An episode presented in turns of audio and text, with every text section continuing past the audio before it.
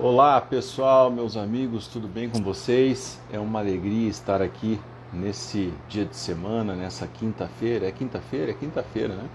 Um debate pronto, primeiro debate pronto de março, aguardando a chegada do debatedor Marinho Silva, nosso companheiro de sempre, e da nossa convidada especial de hoje, doutora Denise Tavares, que vai tratar da LGPD vai tratar também da advocacia em tempos de mídias digitais e uma série de outras questões super interessantes aí.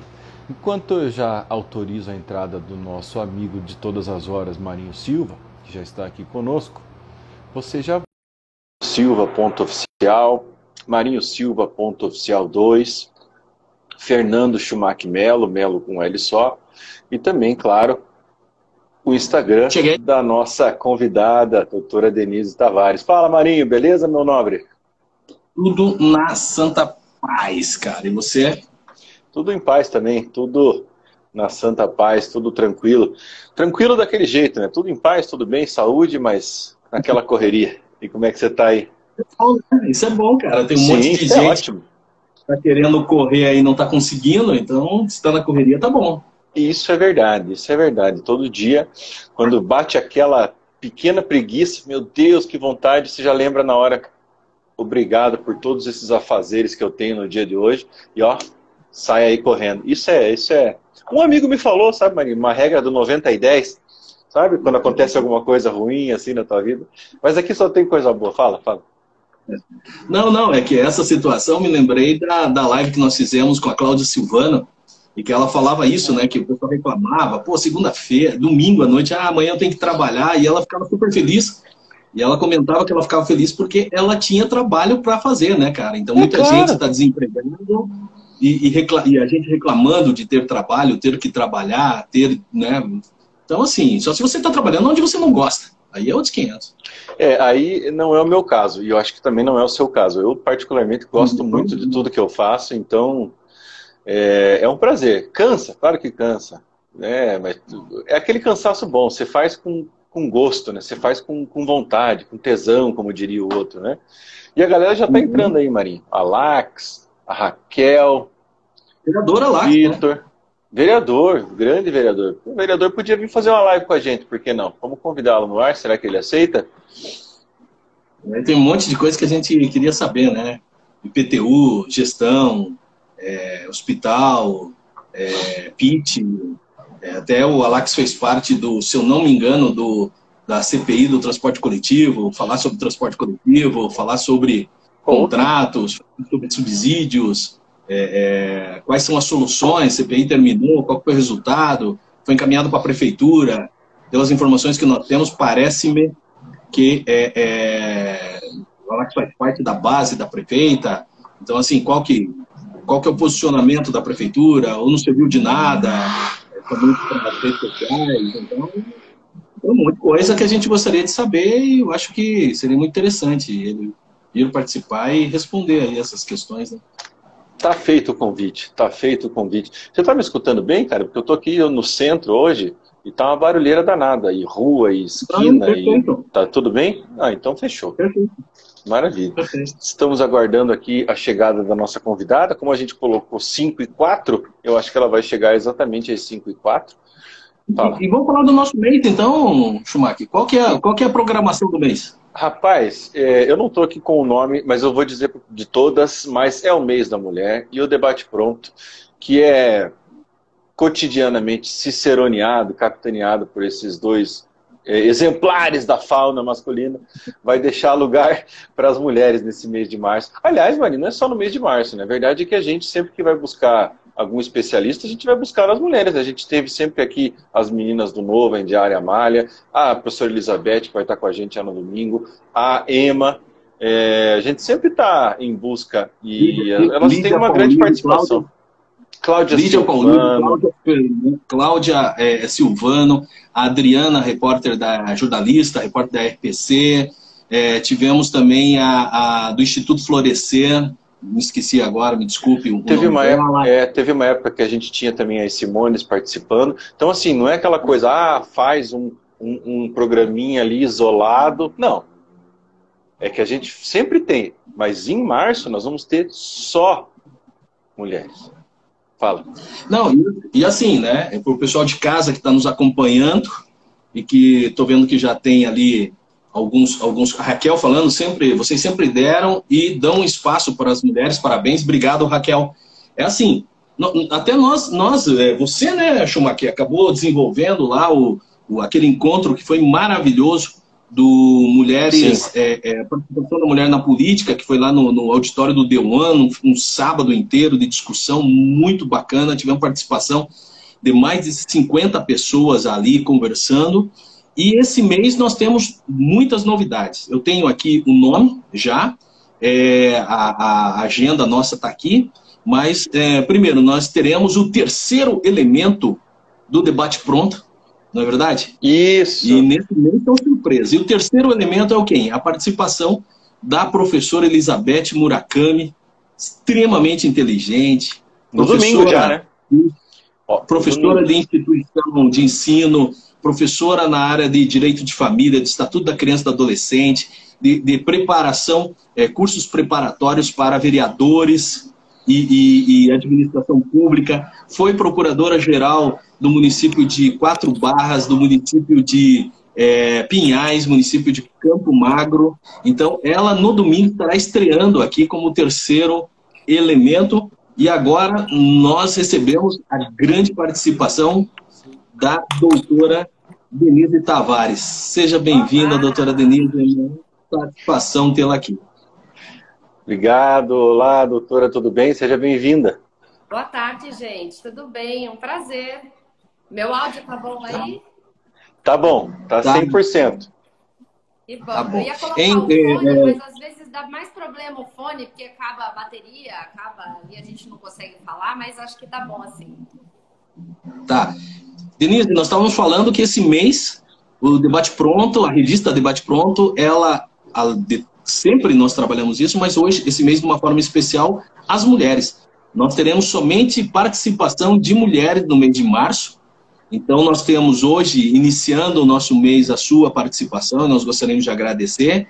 Nós vamos ter domingo a estreia da professora Elizabeth Murakami, professora de, de, de graduação em Direito, mestrado em Teologia, muito interessante. Daí depois nós temos uma, um bate-papo com a delegada Tatiana Guzella, que é a delegada Verdade. titular da Delegacia da Mulher, do, é, a senhora Alia Paulive, que é uma senhora, 80, do, Dona Alia deve estar com uns 83 anos, mas escritora, sexóloga, uma sumidade na parte de adoção. Aí depois nós teremos uma fala com a Cibele Beck, que é uma consultora de modas, depois, a historiadora, professora Maria Ângela Maroc, que conhece tudo de São José, tem vários livros lançados da cidade. E teremos muito mais surpresas, que aí foi quem eu tô. Eu te, apareceu aqui rápido para mim, que eu fui me lembrando, mas nós teremos muito mais surpresas. Legal, é e vários assuntos, né? Bastante. Vários, vários assuntos. Como o Marinho disse, é, é um formato de revista mesmo, né? Então hoje a professora, a doutora, enfim, a Denise, podemos eventualmente chamar de Denise, se assim permitir, pode chamar de Fernando, Marinho também, porque hoje fala da LGPD, da advocacia nas mídias sociais e outros tantos temas que o pessoal é, sempre pede e a gente curte aqui. Bom, hoje é para falar da LGPD, para falar de advocacia e mídias digitais, e eu vou me permitir, doutora Denise, ler o seu currículo aqui que está no seu site aqui brevemente, tá? Vou tentar ser breve, porque o currículo, como quase todos que, e todas que participam aqui com a gente, dá para ficar três dias úteis lendo o currículo do pessoal aqui. Então, a doutora Denise Tavares é bacharel em Direito pela Universidade Presbiteriana Mackenzie, especializada em Direito e Tecnologia da Informação pela Escola Politécnica da USP. Estou colando aqui do site do escritório, tá? tá Diversos cursos na área de privacidade e proteção de dados, extensão em fusões e aquisições pelo INSPER, extensão em direito societário na Escola de Direito, membro da Associação Internacional de Profissionais da Privacidade de Dados, mas não para por aí, eleita também como a, é, indicada pela Best Lawyers Brasil como referência na área de Privacy and Data Security, ou seja, privacidade e segurança de dados, entre os cinco melhores profissionais é, possui a mais respeitada certificação internacional para atuação na matéria. Além de tudo isso, professora, advogada, com escritório ali na região de Pinheiros, né, doutora? Em São Paulo. E é isso. Seja bem-vinda. Caso tenhamos esquecido alguma coisa, por favor, fala, Marinho. Não, eu vou sair para colocar o smoking. Né? Ah. É, é, eu acho que eu estou para estar aqui nessa live, né? Tinha que estar de smoking pelo, pela qualidade. Então, a doutora Denise, ela está emprestando o brilho dela, né, cara, para nossa. Pra nossa Mas esse, debate esse assunto, você sabe que esse assunto, eu não sei se é porque essa junção do direito com a área de tecnologia, o direito digital, ele, ele não tem esse, essa formalidade, sabe? Isso que eu acho que está trazendo tantos profissionais novos aí, recém-formados, escolhendo essa área de atuação, não só né, pelo, pela, é, pelas questões das redes sociais, de lidar com, com esses assuntos mais novos, menos tradicionais, mas que faz realmente com que essa área a gente tenha um formalismo muito menor. Legal. É, é, Tora, eu vi aqui, logicamente formada já, é, não é, não faz tanto tempo, super jovem, enfim, como todos nós aqui, aliás, mas um certo tempo para cá se dedicando mais às mídias sociais e aos cursos e tudo mais. Se você puder nos falar assim sobre como você decidiu e esse início, eu vou para o Instagram, que aliás tem milhares de seguidores, o pessoal pode seguir lá. É, doutora Denise Tavares, correto? correto? No Instagram, vai seguindo lá. É, como que a doutora chegou a essa conclusão? Eu vou começar nesse trabalho, eu vou dar cursos, eu vou é, me tornar uma profissional das mídias sociais? Porque não é um passo fácil, né? Não, e não foi um passo muito premeditado, digamos assim, né? Eu trabalhei em Big Four por 10 anos e depois da pandemia e depois de voltar de uma licença maternidade, eu tive gêmeos, então já estava bem né, tumultuado. É, depois de eu voltar, eu acho que as coisas ficaram mais difíceis, até pelo mercado na área de fusões e aquisições, que é a minha área de origem. É, na época, até pelo contexto político de impeachment né, é, da Dilma, entrada do Temer, o que, que ia acontecer, toda aquela questão. É, não tínhamos investimento externo, estava muito difícil mesmo as questões aí, estava tudo parado, todas as operações grandes de fusões e aquisições deram uma acalmada e eu querendo voltar né, à minha atuação como eu tinha antes, vendo uma área ali que não estava me ajudando na época, me deu esse estalo de começar a estudar um tema novo. E a Lei Geral de Proteção de Dados ainda não tinha sido aprovada. Mas como eu trabalhava numa empresa que atendia muita multinacional, eu estava lidando muito com o assunto do regulamento europeu. E aí é, me, eu comecei a entrar muito a fundo nesse tema, estudar realmente a, a privacidade e proteção de dados e criar, junto né, com a área de cibersegurança, um produto novo. E era a questão lá da adequação à LGPD, mas a gente ia falar para empresas ainda, sem uma lei aprovada, era muito difícil. Com a lei aprovada foi difícil também, porque tinha um prazo de dois anos para as empresas se adequarem e a gente sabe que todo mundo deixa para a última hora. Então, eu comecei né, é, dessa forma, estudando bastante, me aprofundando no tema, tirando certificação, indo falar sobre esse assunto assim por muito tempo para várias empresas, sem de fato né, tá, é, trabalhando na prática, aplicando na prática. E aí, quando eu comecei, realmente foi um boom, né? Antes de eu, de eu realmente abrir o escritório, de eu vir atuar sozinha, eu já tinha trabalhado aí com mais de 50 empresas. E aí eu resolvi, na, durante a pandemia, ter, acho que todo mundo passou por essa fase, né? Esse autoconhecimento, essa questão do que eu vou fazer e eu resolvi simplesmente falar assim: olha, eu, eu não sei ainda o que eu vou fazer, mas eu quero fazer algo mais pensando aqui no meu futuro profissional. E aí, quando eu saí, eu não pensava ainda em ter o escritório. Eu comecei a pensar no curso. Eu falei, poxa, eu estudei tanto esse tema, e tanta gente, principalmente quando eu ia nas empresas, ninguém sabia do que se tratava, ninguém sabia o que, que eu estava falando, advogados, né, é, diretores. Eu falei, bom, eu acho que eu vou criar um curso para falar disso. E quando eu comecei a buscar, o principal que todo mundo falava era, bom, um infoproduto, né, um produto de informação, você precisa estar tá junto com o marketing digital. Você precisa estar na internet. O primeiro passo para você criar um produto né, de informação é você ter uma autoridade sobre isso na internet. Não adiantava tudo que eu tinha feito no offline. Né? Não adiantava nada do que eu tinha feito no offline. E eu não tinha redes sociais. Eu tinha muito pouco. Eu tinha um LinkedIn que era só para assuntos corporativos. Eu não tinha Instagram, eu não tinha Facebook, não tinha nada. E aí eu criei com esse intuito de compartilhar conhecimento sobre é, a Lei Geral de Proteção de Dados. E comecei a postar vídeos, criei o canal no YouTube e muita gente começou realmente a buscar essas informações, tirar dúvidas. A gente fazia mentorias online. Fiquei realmente bastante tempo é, só compartilhando conteúdo. E foi aí que eu falei, bom, agora eu vou lançar o curso.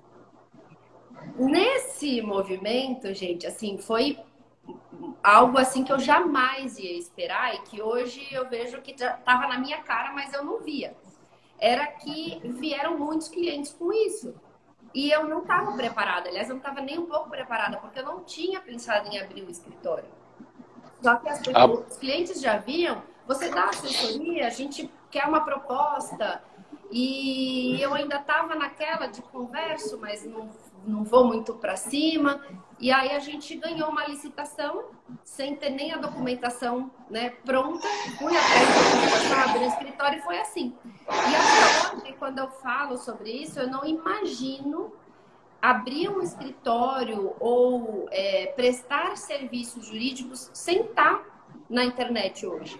E eu vejo que muito advogado ainda fica dando ali murro em ponta de faca, falando que a advocacia está saturada, que não tem cliente, que determinada área já tem muito advogado atuando. E quando na verdade não é isso, né? É a falta realmente de visibilidade, principalmente em um, em um meio que a gente tem muita regra de marketing, né? Pela própria OAB. Então, o marketing de conteúdo virou realmente uma nova porta de entrada para o advogado. Oh, que legal, parabéns, parabéns, certamente deu muito sucesso. Já que a doutora tocou nesse tema, é, a, a, gente não se apresenta porque o pessoal que está aqui com a gente já, já conhece, mas enfim, o Debate Pronto tem mais de um ano, aí o pessoal está se, seguindo a gente, tem sido a repercussão muito grande, a gente já teve aí vereadores e expoentes aí, como a própria professora, doutora, e eu sou professor, o Marinho, além de professor, é coordenador do curso de Direito, tem um escritório de advocacia super consolidado há, há, há um certo tempo, há bastante tempo, né, Marinho, na verdade, né? E, é, mas enfim, um sucesso. Mas você tocou num ponto que eu queria ouvir de vocês dois, grandes aí, advogados, bem-sucedidos, sobre a publicidade na, na, na, OAB. Vocês acham que. Aí pode começar, aqui, primeiro, primeiro doutor, depois o Marinho, para a gente ir pela ordem, assim, né? O que, que vocês acham de, da publicidade? Deveria ser tão regrada quanto é? Ou, ou deveria ser menos? Ou ainda, será que vale. Será que é Acontece de fato esse regramento ou é só meio que pro forma, no fim das contas está todo mundo fazendo publicidade e de uma maneira velada? Queria ouvir vocês. Eu, eu, eu só gostaria de aproveitar, Schumacher, até vamos aproveitar o conhecimento da, da Denise até nessa, nessa área. E assim, Denise, nós estamos é, é, coordenando, e eu sou professor e o Schumacher também de uma instituição de ensino aqui, que é um campus em São José dos Pinhais, de uma instituição com 75 anos de existência, Estamos nesse ano comemorando 10 anos do curso de Direito em São José.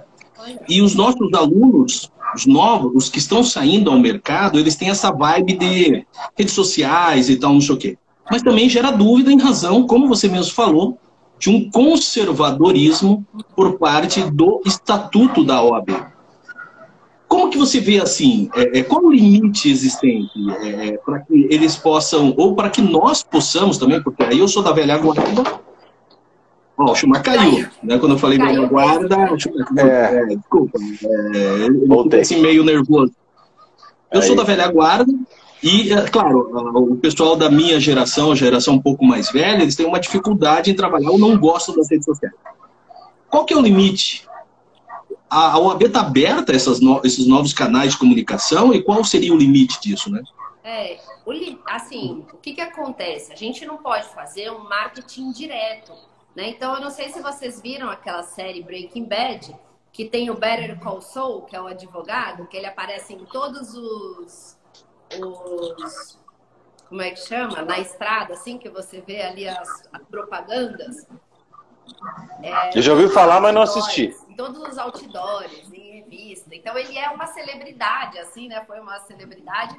E ele faz, porque lá nos Estados Unidos, realmente, existe essa questão de você fazer a sua propaganda em revistas e colocar lá o que, que você faz e, e ligue aqui, né? Então é bem engraçado isso.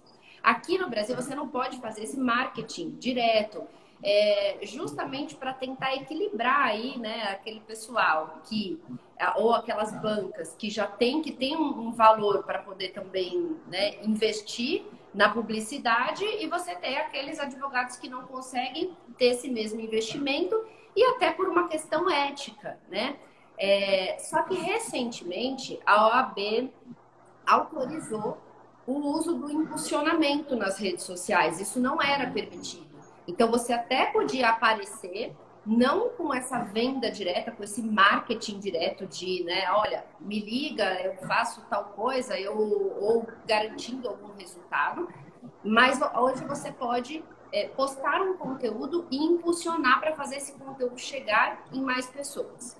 Então, o que, que eu acho que é até melhor visto do que uma propaganda direta, né? Você não vai simplesmente colocar na revista é, Denise, trabalho com LGPD, me ligue que eu adequo a sua empresa em dois meses, né? Isso não pode.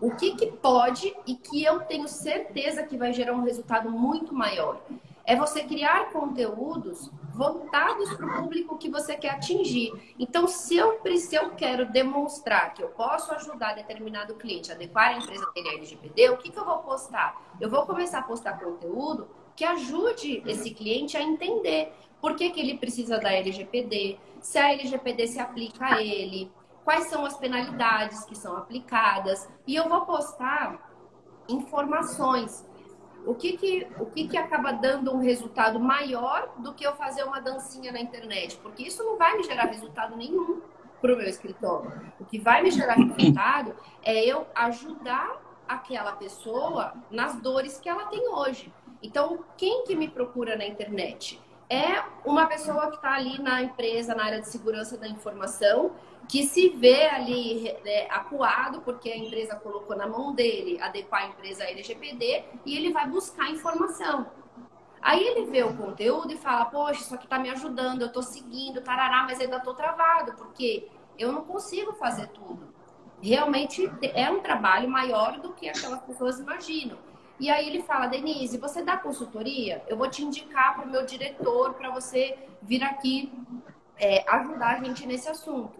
E assim que vai. Aí eu conheço diretores de grandes empresas por um conteúdo na internet que tem ajudado as pessoas nesse sentido. Não é de forma alguma a dancinha ou não nem recriminando isso, porque eu acho que depende muito da atuação, do nicho, quem você quer atingir, mas não é isso que realmente me traz pessoas interessadas no meu conteúdo jurídico. Diferente da escola, que daí é outro assunto, né? Quando eu quero realmente atingir alunos para o curso. Mas realmente eu não faço nada direto. Eu particularmente acho que a conscientização, a mobilização e você trazer informação gera maior resultado. E isso a OAB permite, principalmente aqueles blogs jurídicos, sabe? Ainda é muito utilizado. Por mais que você fale assim, ah, um advogado né, é, já com tantos anos de formado, ainda não está muito aberto às redes sociais. Mas não é só a própria, né, você postar no Instagram. É você, de repente, no seu próprio site ter um blog. Porque quando aquele cliente hoje, ele não procura é, é, a informação em uma revista, ele vai no Google e procura.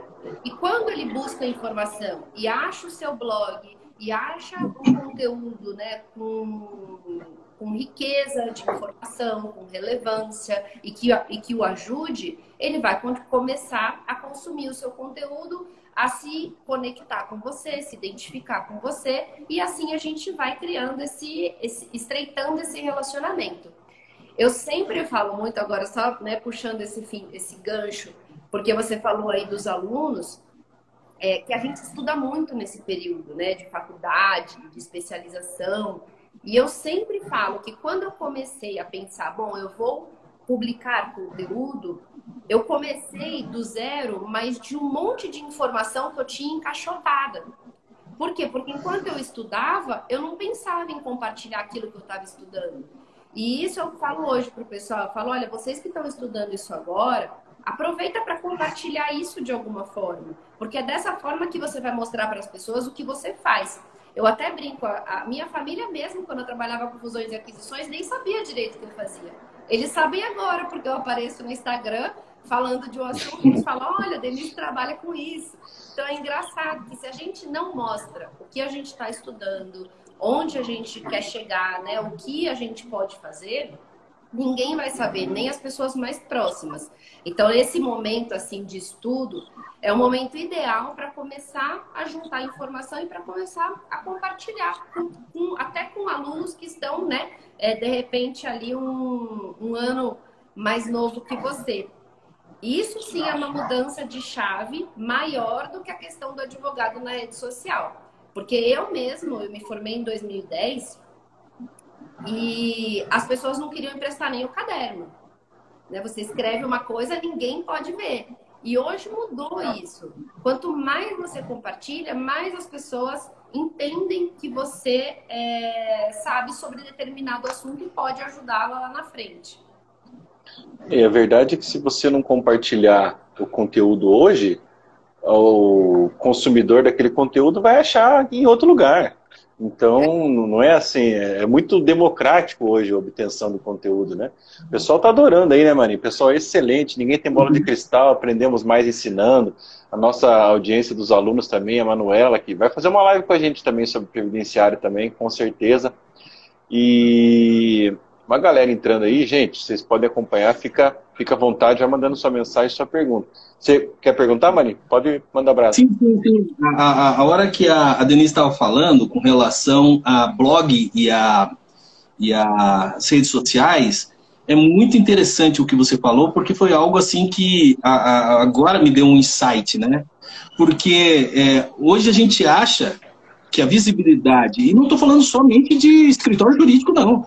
Eu estou falando de tudo, né? De, de, de, de é, profissionais liberais, médico, contador. Eu estou falando de, é, dono de loja. Estou falando de, de outro comércio, indústria mesmo, revendedor, representante comercial. A gente acha que acabou é, os blogs e, e páginas e que hoje está tudo concentrado nas redes sociais. Mas só que é, é a hora que você estava falando é, é verdade, né? Porque ninguém entra num Instagram na vida e vai colocar lá é, advogado criminalista é, é, São José dos Pinhais, por exemplo. Ou é, vai colocar médico especialista em, em ortopedia. Não, você tem que saber o nome. Então, ou seja, parte do pressuposto que a pessoa, na hora que ela vai é, buscar você, ela não vai conseguir chegar em você somente pelas redes sociais. E é importante mesmo de você ter um blog ou você ter uma página porque isso aparece no Google, aonde você colocar lá é, é, todos os detalhes. É claro que se você procurar no Google, por exemplo, é, Denise Tavares LGPD, ele pode indicar as suas páginas no Face, no Instagram, no Twitter, tal, não sei o quê. Mas é muito mais fácil encontrar a página no Google na hora que você coloca um blog uma página mesmo. Né? É uma, uma situação aí que as pessoas hoje confundem um pouco ou não aproveitam essa outra realidade um pouco mais antiga, mas que está em evidência, né?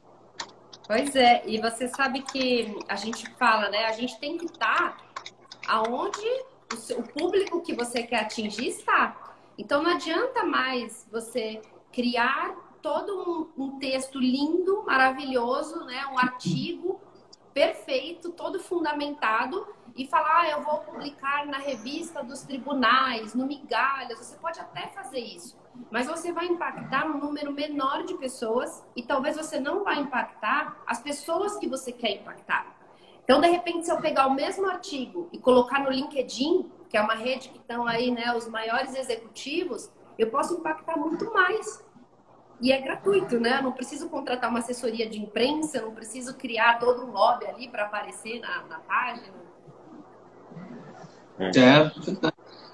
E, doutor Denise, quem, quem são hoje os seus clientes, tanto no escritório quanto eu sei que o pessoal já está mandando aí, mas e os dados? Vocês não vão falar dos dados? Calma, gente, tem uma hora para falar. Fica, fica tranquilo. Primeiro a gente está falando da advocacia nas mídias sociais. Aí. Quem são hoje seus, seus clientes, assim, do escritório e do curso, sobretudo, né? E uma coisa também que eu tenho certeza que o Marinho vai se identificar, porque a gente faz aqui também esse trabalho de roteirizar, de convidar, de fazer os textos, né, Marinho, para as nossas publicações e postagens, junto com uma equipe, enfim, claro, mas a gente sabe também, e que você pudesse falar também como que é essa parte, né, do trabalho, que quem vê muitas vezes ali três segundos de vídeo, não sabe as horas e os dias de trabalho que deu para montar aquele conteúdo, né? Exatamente. Por isso que eu falei que quando você está estudando, é a melhor hora de você já pegar aquela informação que você né, juntou, fez um resumo, tá toda bonitinha e já divulgar de alguma forma. Não precisa necessariamente ser um vídeo, né? Que tem muita gente que se opõe bastante, mas existem várias formas de você multiplicar isso. Ah, quem, os clientes, olha, a maioria veio realmente de redes sociais, tanto os alunos quanto clientes do escritório é, de redes sociais que eu digo até LinkedIn, né, Instagram, de, de mandar mensagem realmente e perguntar se eu dou consultoria, essas coisas. E muito também vem de parcerias, que foi aquilo que eu falei para vocês. É, as pessoas não sabiam o que eu fazia antes. E quando eu comecei a postar, os meus colegas de faculdade ali, né, de coisa de 10 anos, os meus colegas da é, pós-graduação, aqui um pouco mais recente, é, pessoas próximas começaram a fazer essas indicações e parcerias. Então, eu tenho colegas de faculdade que têm escritório, por exemplo, de direito empresarial e fala, Denise, a gente não vai se especializar em privacidade e proteção de dados. Só que os nossos clientes precisam. Você quer atender nossos clientes? E isso acontece muito. E essa é uma, uma oportunidade que, de novo, né, é difícil você conseguir mostrar para um número grande de pessoas se você não tiver no meio digital, mas também não é impossível, né? Se você tiver, que eu não, não tinha muito esse tato de ficar ligando para as pessoas e falando o que, que eu estou fazendo hoje. Claro que também eu ia atingir um número menor de pessoas, mas também é possível, né? Você agir das duas maneiras e também de indicações, porque aí depois que você vai fazendo um projeto bem feito, você vai trabalhando com o cliente né, de uma forma legal, eles vão te indicando para outras empresas também. Então eu acho que essa, esse, essa captação, né, tanto no online quanto no offline, ela acaba indo junto. Uma, uma, dúvida só, Schumacher, me, me, me, me, permita só, eu sei que você já está querendo, até você está querendo ir para a LGPD, né? Mas eu só tenho a última então, e aí, é, é, Denise, me diga uma coisa, como você pegou e falou do, da tua realidade, né? Você é advogada e você tem uma escola. É, e você falou que a OAB ela cria limites na parte de publicidade. É, por exemplo, talvez na área do teu escritório você tenha limites. Na área da tua escola, como é um comércio, uma prestação de serviço, é, você não tem limites.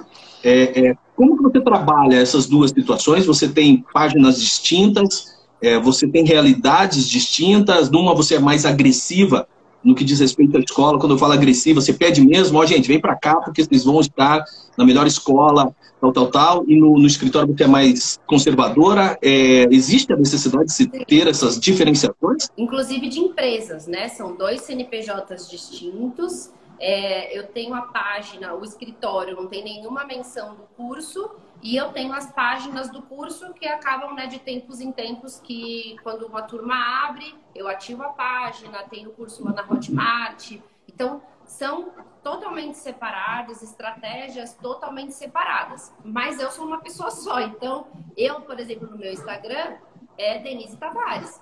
E aí, o que, que eu faço? Eu me mantenho mas ali nas regras da OAB. Eu não fico fazendo muita coisa assim de, de realmente um marketing direto. Você vai ver ali só conteúdo, só divulgação de, de prêmios ou de eventos ou de palestras, mentorias. Eu fico muito mais. É... E eu não te digo que isso me causa nenhum tipo de prejuízo, não. Aliás, eu já sou uma pessoa mais introspectiva, assim, e eu acho que eu não faria isso mesmo se fosse permitido pela OAB, sabe? Uma coisa mais agressiva. Eu sou mais realmente de, né, ali a conscientização para você chegar numa consequência ali no, no, final. Então eu acho que, que essas questões assim mais agressivas, a gente já não estava muito acostumado, né? Ainda mais pelo nosso, pelo nosso perfil profissional e o perfil do nosso cliente, essa situação muito agressiva eu acho que até afasta um pouco. Então eu sempre me mantenho um pouco mais na linha ali. Bacana. Você viu, Schumacher? O pessoal está aqui, ó. A Luz colocou, olha aí, ó, o debate pronto pode criar muitos custos pagos. Rapaz, ah, vamos, vamos, criar, vamos criar. Nós vamos ah. ter que definir e começar a vender esses nossos cursos aí.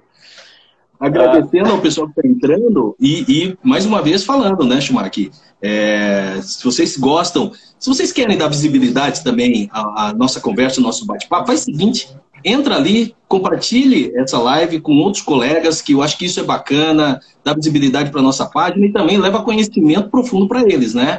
É, é, e se quiserem também seguir, siga a, a página da, da doutora Denise Tavares, a página do Fernando Schumacher, a minha página pessoal, e, e uma, outra sugestão, uma outra situação foi um comentário da Raquel, que ela falou bem assim, multiplataformas, e é verdade, a Raquel ela é secretária remota, né? É claro que o grande filão dela, eu imagino que esteja no LinkedIn, né? Porque é onde são empresários, onde são é, é, é, profissionais liberais, que é uma, uma, ela deve gerar uma visibilidade grande do serviço que ela faz de secretaria remota, né? Sim. Então, bacana. Schumacher, era esses, esse comentário só. Não, você, vou fazer ainda mais um, um, um complemento. Depois daqui, o pessoal já sabe, quem nos acompanha, vai estar essa entrevista, como sempre, no nosso Spotify, no nosso podcast também. Então, não é só a Raquel que é multiplataforma, nós também, né, Maria? A gente é pobrinho, mas é metido. Né? Metido, metido, exatamente. Mas, doutora Denise, vamos lá. O pessoal que está aqui já ofegante pelos dados, podia começar pelo início, né? começar assim pelo básico. Mas que dados são esses? afinal de contas a legislação já está valendo, as multas já estão sendo aplicadas. É... Para quem não sabe nada, como se tivesse que ensinar do zero, assim, por favor. Combinado.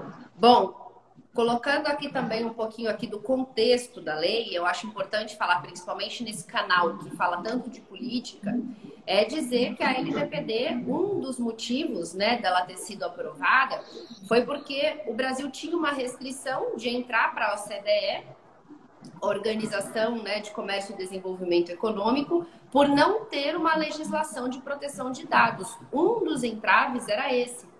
E ainda a gente né, não tem uma definição final se a OCDE entende que o Brasil tem uma legislação eficaz, porque a nossa autoridade de proteção de dados, o órgão criado para fiscalizar esse assunto, ele ainda não tem uma autonomia orçamentária, ele ainda está debaixo ali da presidência, né, da Casa Civil, e essa autonomia está prevista para acontecer aí no próximo ano, né? Era dois anos a partir do ano passado, então no próximo ano deve ter uma autonomia é, em relação a esse assunto e ser realmente considerada uma lei mais eficaz por causa disso. Mesmo assim, então, né, todo esse contexto que a gente teve, além da questão da necessidade de regulamentar o uso de informações pessoais, foi por conta desse contexto econômico. Em 2018, a lei foi aprovada, é, começaria a valer em 2020, em fevereiro de 2020 foi prorrogado um pouquinho e ela realmente começou a valer em setembro de 2020. E aí o que, que muita gente fica em dúvida era, bom, mas tá valendo ou não tá valendo? Porque a lei começou a valer, mas as sanções, as penalidades que a nossa autoridade, a Autoridade Nacional de Proteção de Dados, pode aplicar, só iam começar a valer em agosto é, de 2021, do ano passado. E aí, muita gente ficou nesse limbo. A lei está valendo, mas eu não tenho penalidade, então não está valendo de verdade, né? E a gente sempre falava, e realmente aconteceu, era o judiciário podia aplicar a lei. Né? E, e sim, sanções foram aplicadas bem menores do que o que a nossa autoridade pode aplicar, mas já estava valendo. Agora já tem tudo valendo, gente. A lei está aprovada já há mais de um ano, as sanções já podem ser aplicadas desde agosto do ano passado E a nossa autoridade, ela já está começando aí um, um, uma agenda de fiscalização, começando esse ano. O que, que ainda a gente não vê muita coisa na internet, por exemplo, se você buscar uma penalidade já aplicada pela autoridade, ainda não tem. Porque a gente ainda está esperando a autoridade definir como ela vai poder aplicar essa penalidade, qual vai ser a dosimetria. A multa, né? Existe, existem penalidades que vão desde advertência até uma multa que ela tem um limite de 50 milhões de reais por infração. Então, como que a autoridade vai aplicar a multa, né? De 10 milhões ou de 50 milhões? Essa dosimetria ainda não foi definida e é o próximo ato que a autoridade deve trazer. Isso estando definido, ela já tem um calendário de fiscalização é, dos próximos dois anos. Então, isso realmente está assim na iminência para acontecer. Só que o que, que a gente vê na prática? É que as empresas não estão tão preocupadas com as penalidades da autoridade, porque tem outras questões que já estão acontecendo e que realmente estão colocando as empresas aí é, nessa exposição. Por exemplo, um dos pontos da lei é que nós, pessoas físicas, somos os titulares dos dados pessoais, né? Os dados pertencem a nós, pessoas físicas. Eu posso ligar hoje em qualquer empresa e questionar. Eu quero saber com quem você compartilha meus dados, com, é, que dados você tem sobre mim, para que, que você utiliza, por quanto tempo você vai armazenar. Eu posso questionar qualquer empresa hoje. Ela deveria ter um canal para me atender, inclusive. E se ela não tem um canal ou se ela não me atende, eu posso fazer uma denúncia no site da autoridade. E é uma denúncia rápida, é muito simples de fazer muito diferente de qualquer legislação que a gente tinha antes, que eu preciso constituir um advogado ou ir num juizado de pequenas causas, que eu preciso ter um trabalho maior e que fazia com que eu não ia, não fosse atrás dos meus direitos, né? Agora isso, esse caminho é muito direto. Além disso, a gente tem um outro ponto que também está movimentando as empresas, que é a questão da responsabilidade. Não adianta eu me adequar. O terceiro que eu contrato, com que eu compartilho informações, também precisa se adequar. Se ele não se adequar e ele usar os dados de maneira indevida ou tiver um vazamento, eu posso ter que responder junto. Então, isso fez um efeito dominó. Né? Vocês imaginam uma empresa, a maioria das empresas terceiriza a sua folha de pagamento. Eu mando todos os dados dos meus funcionários para um terceiro. Se esse terceiro não estiver adequado, e ele tiver um vazamento ou um funcionário dele usar o dado de maneira indevida, eu posso ter que assumir a multa né, de ali 50 milhões de reais, porque eu não fui diligente com ele.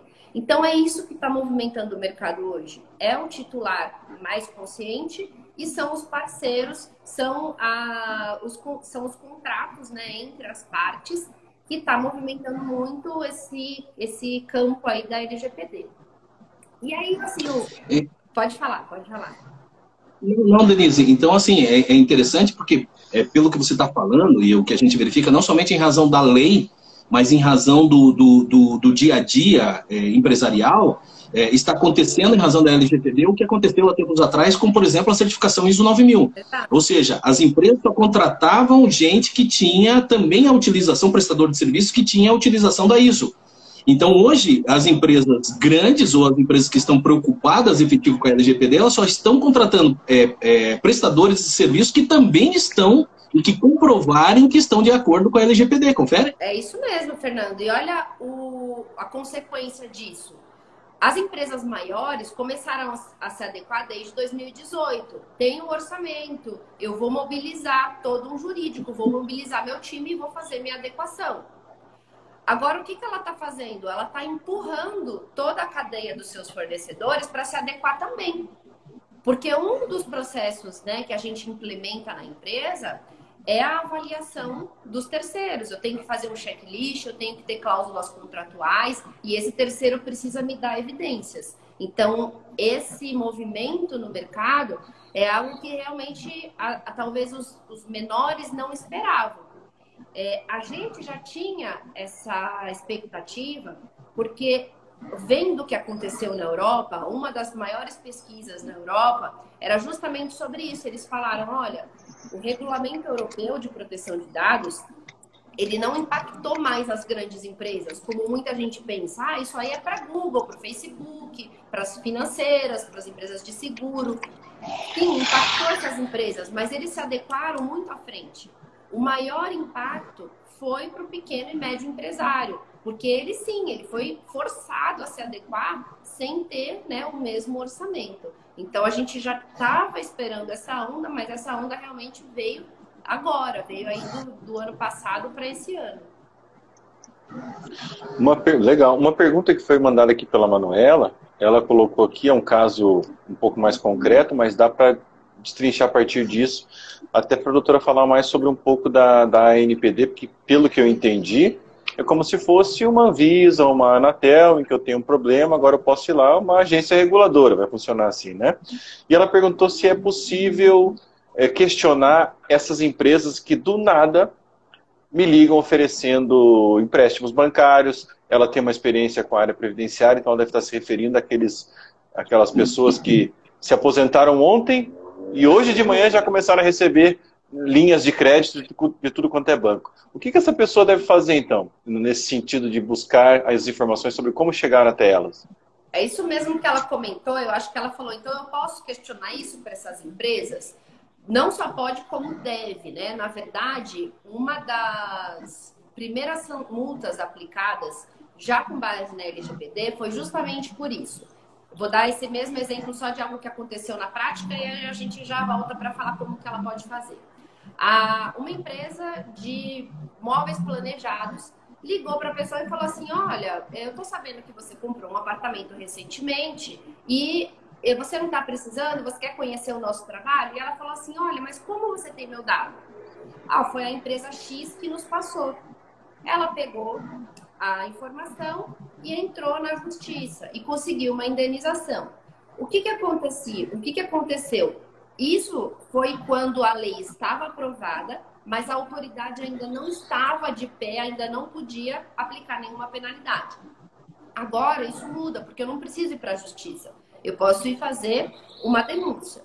O que, que ela precisa fazer? Né? O que, que você precisa fazer? Você precisa exercer um direito do titular, que é esse questionamento. Na lei, esse direito ele está elencado ali, né, o artigo 18, e fala que você tem direito. Você tem direito de pedir informação, de pedir a portabilidade dos seus dados, né, mandar para uma outra empresa. Você tem direito de perguntar com quem que ela compartilha, para que, que ela usa as informações. E ela precisa te responder é, isso, senão ela vai estar tá negando o seu acesso a esse direito. Para você fazer uma denúncia na autoridade, a autoridade então é um órgão federal responsável por fiscalizar as questões de privacidade e proteção de dados. Um órgão é, que vai ter, né, a partir do ano que vem, autonomia financeira, autonomia total para exercer essas atividades e é, você faz essa, essa denúncia e eles vão te responder. Essa denúncia, eles pedem para que você primeiro tenha tentado fazer esse contato. Então, não é o simplesmente falar, olha, a empresa me ligou e eu não passei os dados. Você tem que ter entrado em contato no canal da empresa, exercido seu direito e ter tido uma negativa. Aí você vai e faz a sua denúncia.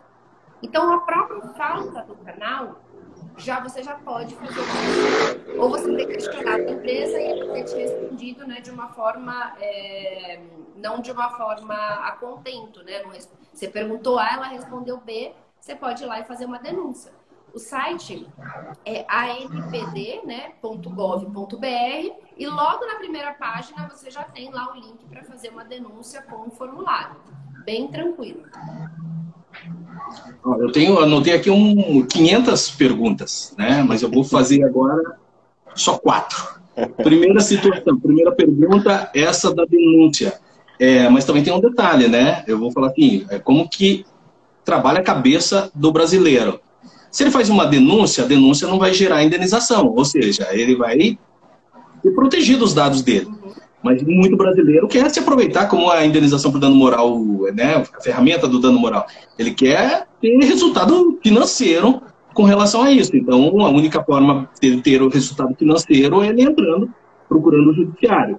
Primeira pergunta é essa. Segunda pergunta, como que fica as empresas conjugadas? Quando eu falo assim, empresa conjugada, é que hoje muitas empresas estão compartilhando, né? É, faz parte do mesmo grupo econômico. É, por exemplo, um escritório de engenharia, no mesmo espaço uma construtora e no mesmo espaço uma imobiliária.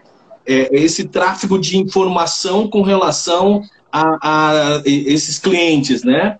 A terceira perguntas, pergunta é se é, é, é, esse, esse departamento interno da empresa ele estaria vinculado também ao compliance, né, para o pessoal de casa. Compliance é um setor que as empresas estão aplicando hoje, que ele tem como responsa responsabilidade a integridade da empresa, as, as, boas práticas dentro da empresa.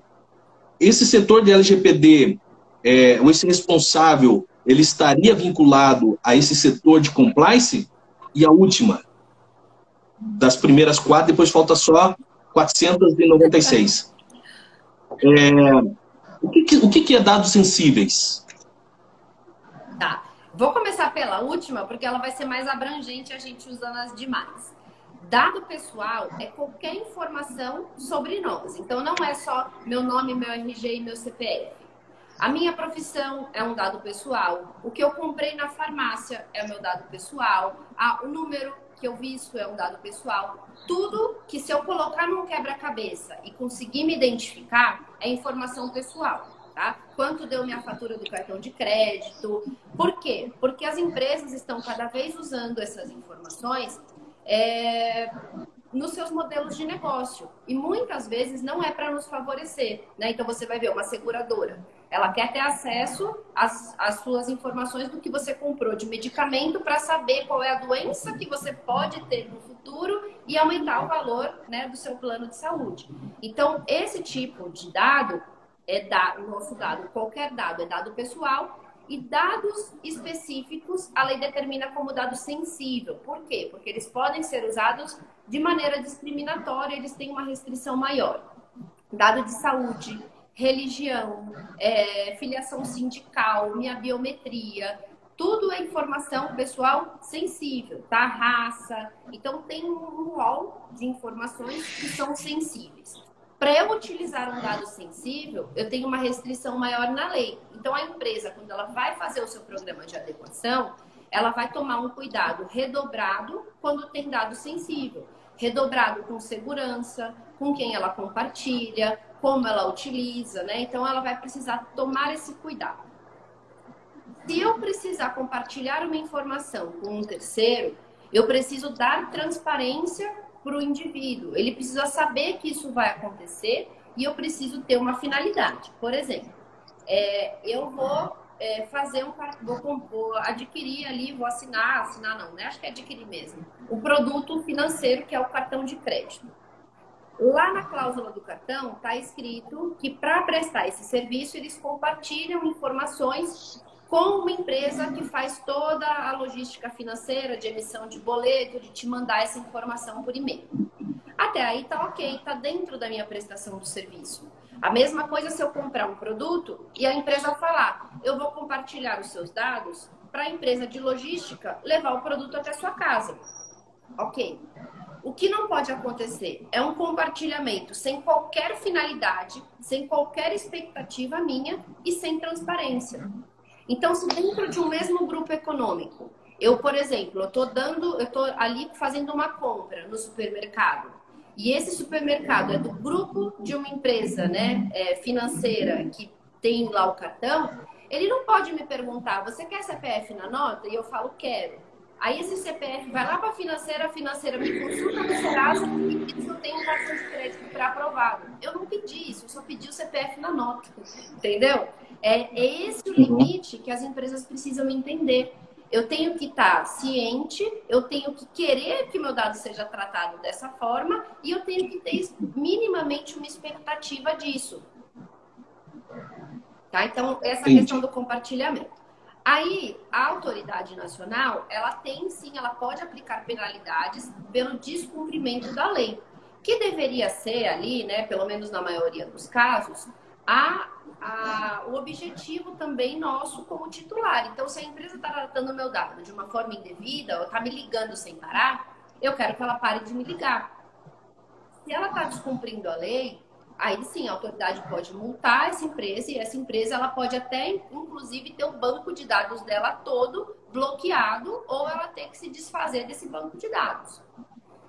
Se eu quiser ter ali né, um, é, a minha indenização, aí sim eu vou precisar buscar o judiciário e a gente ainda não tem claro como vai ser a regra. A princípio, né, a gente não sabe como vai ser a regra de comprovar o dano.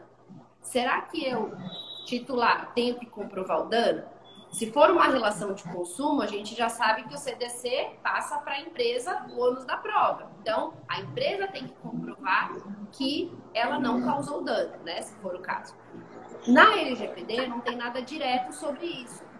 Mas ao que tudo indica, todo mundo espera que o titular tenha minimamente que comprovar pelo menos o nexo ali, né, entre o dano e o prejuízo dele, porque senão vai virar uma nova indústria né, de pedidos de indenização em relação a esse assunto. Mas a gente ainda não tem uma jurisprudência, não sabe como isso vai se movimentar. Mas isso existe não só do próprio titular, mas empresas se movimentando para isso. Tem uma empresa aqui em São Paulo que ela, eu já, vários clientes recebem notificações e você vê claramente que ela está usando titulares de laranja fazendo um questionário de como essa empresa está em relação à LGPD para poder entrar ali com ação coletiva ou com algum outro tipo de pedido na justiça. Outro assunto que também está levando a isso é na justiça do trabalho. Você vê aí a maioria agora das reclamações trabalhistas, o advogado vai lá e coloca também que a empresa feriu a LGPD. Então, assim, é algo que vai estar tá em todos os setores. E como que a empresa ela vai comprovar que ela não causou dano ou que ela vai conseguir manter o seu programa de conformidade, né? Você estava falando da questão do compliance. A LGPD, ela prevê a necessidade de toda empresa nomear um encarregado de proteção de dados, é o famoso DPO, que é o Data Protection Officer. Não precisa ser uma pessoa específica para tratar desse assunto, porque daí muita gente fala: nossa, mas agora a empresa tem que contratar um novo profissional Dependendo do tamanho da empresa, ela pode sim colocar essa função dentro do seu jurídico, dentro da sua área de compliance, dentro da sua área de tecnologia, de segurança. Isso tem que ser avaliado, claro, em relação ao conflito de interesse, né? É, em relação à própria viabilidade ali do que aquela pessoa faz, das suas atividades. Mas sim, as empresas estão colocando comitê, estão elegendo uma pessoa para tratar esse assunto internamente. Porque você viu, só aqui a gente falou de ter que olhar para os terceiros, de ter que atender o pedido do titular, de ter que cuidar da parte de segurança. Tem muitos requisitos. Em um primeiro momento, parece muito burocrático, mas o que a gente verifica na prática é que a empresa também vê muitas possibilidades possibilidades né, de questões digitais que ela não conhecia, de como que ela pode usar as informações que ela tem, que ela nem sabia que ela tinha, é, de resumir ali, reduzir os seus processos, avaliar que ela, o que ela realmente precisa ter, limpar, às vezes ela tem um monte de informação que ela paga uma fortuna para uma empresa que arquiva documentos. Então a gente verifica também muitos benefícios, fora a questão concorrencial. Não sei se vocês já viram, mas a própria Apple usa a bandeira da privacidade como propaganda. O Itaú está usando várias, várias propagandas no meio né, de horário nobre da televisão para falar, nós cuidamos dos seus dados. Então, isso cada vez tem sido mais bem visto né, pela sociedade em geral. Será que eu respondi as quatro? ah, eu acho que sim, né? Tem memória boa, né, cara? Eu já tinha, até eu tinha esquecido já do que eu tinha perguntado. Eu também. ah, eu tenho uma, já estamos chegando já no final do, do nosso horário, digamos assim. Muita coisa para falar, vamos ter que com certeza convidar a doutora Denise para uma outra vez. Mas me surgiu uma última dúvida dentro das perguntas que vocês fizeram, e aliás, muito, muito boas e pertinentes. Vocês falaram de padronização dos danos morais, abuso dos, dos pedidos de danos morais, né? Que a consequência do abuso de pedidos é a padronização para baixo, né, Maria e, e doutora, que é o que a gente tem hoje. O pessoal foi lá pedindo dando moral, dando moral, hoje a gente tem aí R$ 1.500 para inclusão no Serasa, que é um absurdo. Mas a pergunta nem é essa, é com relação às pessoas jurídicas. As pessoas jurídicas, elas podem ser vítimas de abuso de dados e elas podem eventualmente entrar com pedido. A minha empresa sofreu um abuso em relação aos meus dados PJ. Não. Não. O dado pessoal, ele é o dado de pessoa física, pessoa natural. Então, a lei, ela protege o dado pessoal e o titular é o dono do dado pessoal. Então, se eu tenho algum problema na pessoa jurídica, eu vou ter algum problema relacionado ali ao uso do meu nome, ao marco civil da internet, ali, por exemplo, se tem alguma, algum uso indevido do meu site, é, enfim, de, da, da, minha empresa ali nas redes sociais, de alguém usando o meu nome e se fazendo passar por mim, algum tipo de fraude, mas não, tá, não tem a proteção da LGPD especificamente, tem outras leis relacionadas a isso. Ah, legal. Maris, quer fazer mais uma última? Ah, não, vou deixar para a próxima. Eu, eu, eu, eu, tenho aqui mais as 493 que ficaram, mas eu vou deixar para. Eu vou, eu vou fazer vou levar por prática de fazer assim, cinco perguntas por live, até Isso. eu escutar todas as perguntas que eu tenho aqui. É. Não, é, é importante perguntar, né, doutora, a senhora autoriza a gente a veicular essa live no nosso Instagram, no nosso Spotify? Ah, estamos aqui para isso. Você sabe que esse é o dado público, né?